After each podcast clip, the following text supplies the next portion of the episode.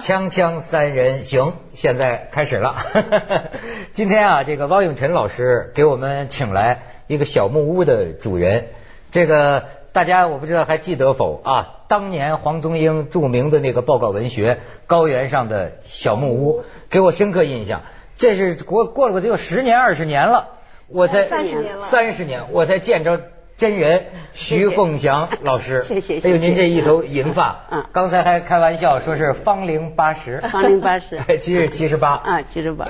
哎呦，按说呢，您这岁数是奶奶的岁数了，可是现在大家还称呼您是高原的女儿，大地的女儿，森林女神，森林女神。我我是不同意这个观呃这个提法的。为什么？我这人是人不能做神啊，我这人是森林之女。高原之女，但是自然之旅，还有灵山之旅，说到最后还有个自我特别满意的呃别号，叫木屋山人。木屋山人，这有有雅号啊，这个没有性别，哎呦之分，就是木屋山人。现在听说是在北京灵山又弄了一个小木小木屋，十四年以前，十十四年。对，因为您要想他是七十八岁的老人，所以他要说起一来不来就都是二十年前、三十年前，没错，够我们半辈子的。但是你刚才讲啊，说是这个徐老师第五春了，这是什么话题啊？对，那个徐先生他呢是早年间是南京林业大学的教授，然后呢去支援西藏。然后一下扎在西藏就是十八年，嗯，所以黄宗英写了《青藏高原的小木屋》。我们今年的八月份去看了徐先生的那个小木屋，嗯，有一点感伤，就是当年这个小木屋的照片，我们看它绿树环绕，然后呃清清的池水可以说是，但是现在已经是一个很凋零的这么一个小木屋。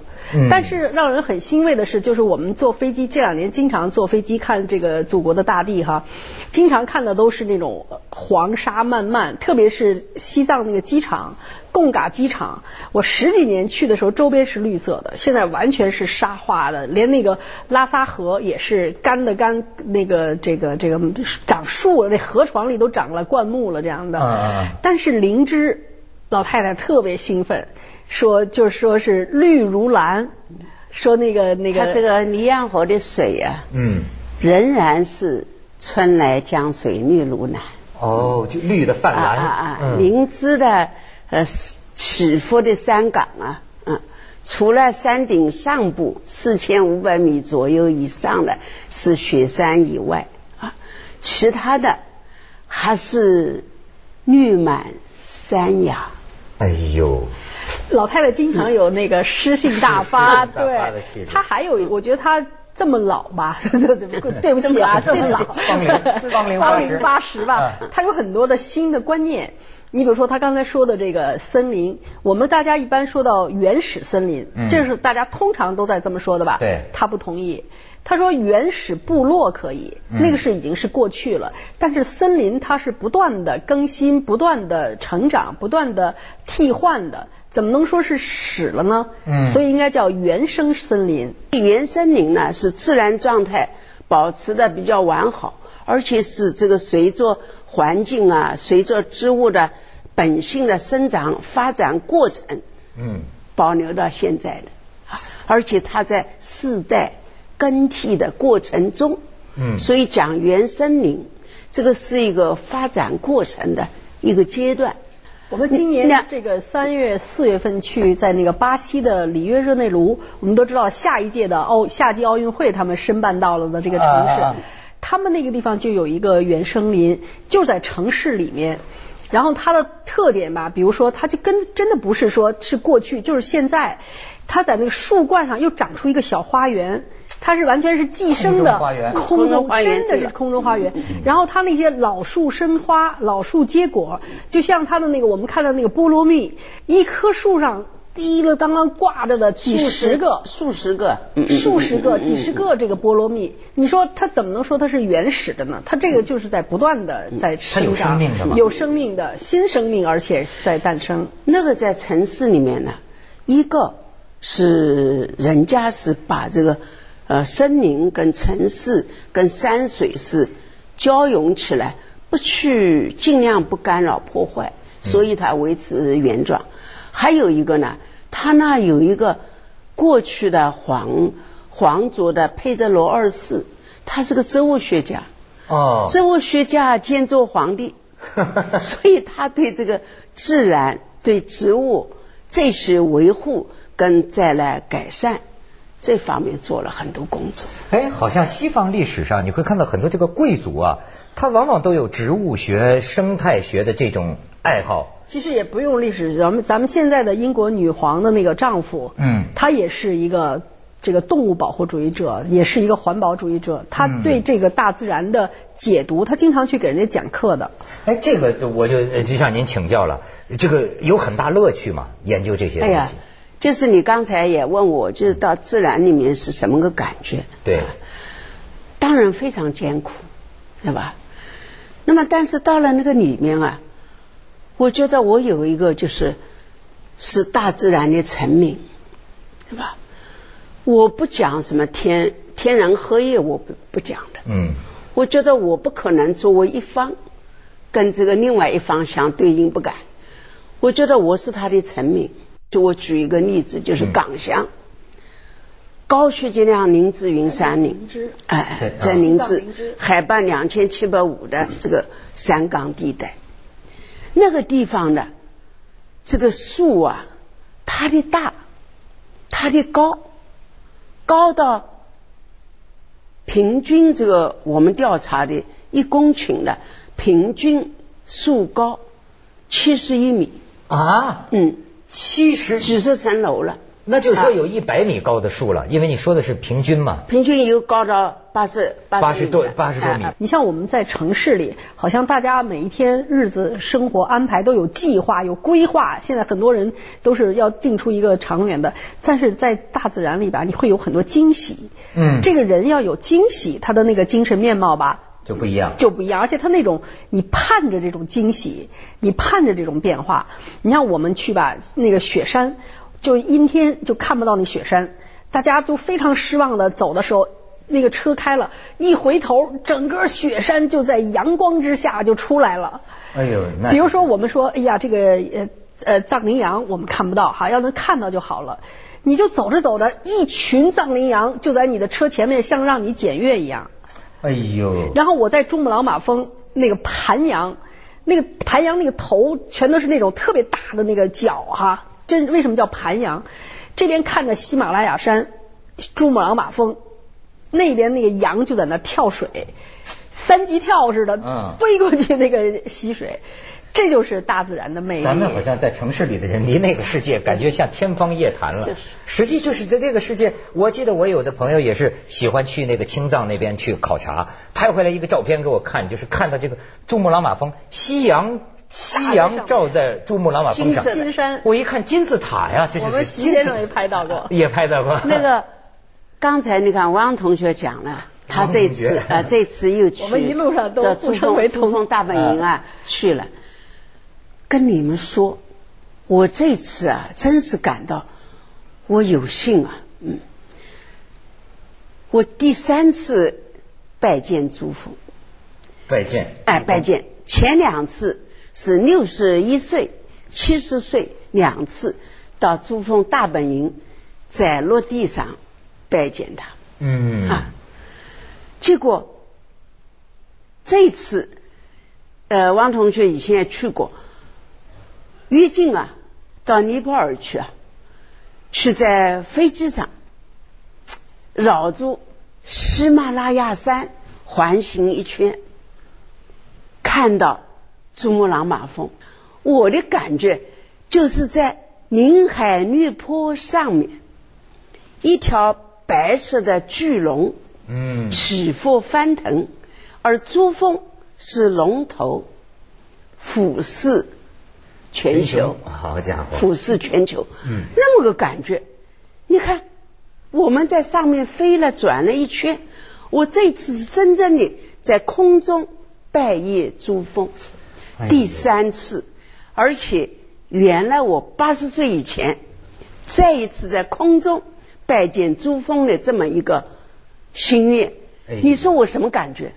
你看这玉化登仙了。玉化，所以老拜老拜拜的这个脸都跟菩萨脸似的。芳龄八十，芳龄八十，锵锵三人行，广告之后见。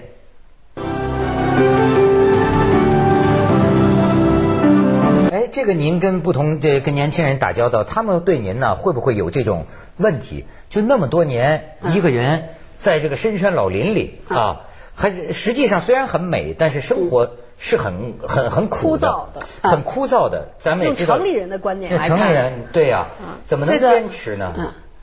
我也不是，我也不是这几十年整个在林子里面，嗯啊，我不是野人。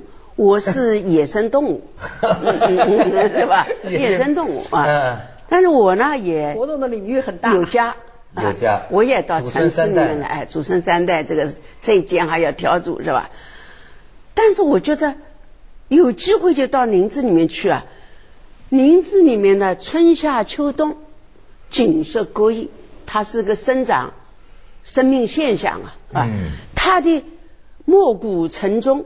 都有很特殊的情况。暮鼓晨钟，森林里，我就把它视为暮鼓晨钟啊。哦，声音啊啊，就是天籁之音啊。嗯，我到森林里面去，我可以很安静的听这个啊鸟叫啊，听这个这个夏夏季听蝉鸣啊啊，另外松涛滚滚啊啊，水流呃潺潺啊，这些我都觉得哎呀。对我来讲，就是诱发了我这个青春年少的一些感情，这太好了啊！其实老太太讲的这些吧，我们我跟她呃，今年先是去的南美，然后又去这个西藏，老太太老哭，弄得我们呀，那个大家就在车上一再的说你你你，因为我们的车每次我们出行这个生态游吧，就叫大巴课堂，嗯，他就一路上给我们讲这些生态。然后呢，比如说我们在这个在灵芝，它有一个大树树爷，老太太管它叫树爷，世界爷，世界爷。对了，说的对。有多大个？就是它那个粗壮啊，它的那种那个是一个柏树。啊。这个呢，在在美国的那个红松林里面，大家都知道有一个以世界爷，车汽车都可以从那个穿过去。然后在台湾也有一个世界爷，这个都很有名。咱们这个呢名气不大，但是它的大、它的高、它的这个树径之大，一点不比那些小，所以也是一个世界爷。但是呢，是好心哈，说不能大家太去靠近了，去伤害它，就用水泥给给圈起来了。啊，结果呢，他这水泥圈的时候呢，他世界爷他那个树根都都是裸露的，就给斩断了都。哎呀，很明显的，他那个藻状根啊，嗯，已经进入地表蔓延了。那么像龙盘虎踞一样的，结果中间砍一刀，就好像脚人的脚趾头给砍了。所以有的我们一起去的朋友不就讲了吗？说人家好好的活了两千五百多年了，现在受那么伤啊，人家他们流他流血，我们心痛。你看，这就是这么个情况。所以要证明的，我们国家有很多东西，目前。还保存的比较完好，应该保护。嗯，有一些状态不该再技术破坏了，应该停止啊，应该修复，对吧？这就是说生态修复、生态保护的问题啊。另外，我觉得就是对人，我还有一点啊，嗯，也是很感觉，就是人在社会里面。他不是讲中年龄什么一直的幼年龄到到成过树龄嘛？你在这个具体地方，你有生态位，是生态位，生态的位置，位生态单位处在什么位置？处在什么位置？假如树木我们不分五级了，分三级，一种是被压木在下面的，对，光啊各方面的营养因素比较少的；一种是中等木，一种是优势木。树冠比较大的，处于上层的优势木呢，我们专业上有一个称法叫霸王木。霸王木啊，嗯，霸王木呢，它就是占领了一个比较好的空间跟生态位置啊，它影响到下面了。嗯，所以我就想啊，人类在社会上也是这么个位置啊，但是被压木一般的草根老百姓，我觉得不能从。工作上、从事业上、人生上，不能甘当被仰慕啊，要维权。您这个中等木啊，嗯，是比较好的，但是也不能光是顾自身啊啊，中等木就相当于是中产阶级啊，要中等偏上，这么个争取生长的这么个情况。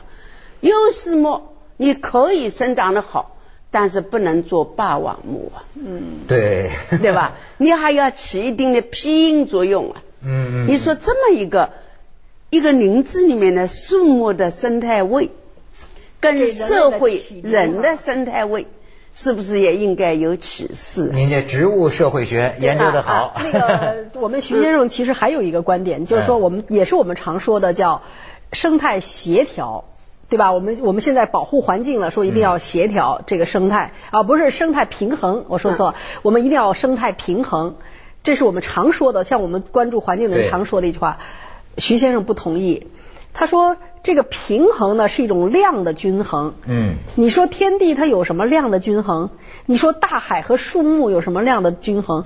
他认为应该协调。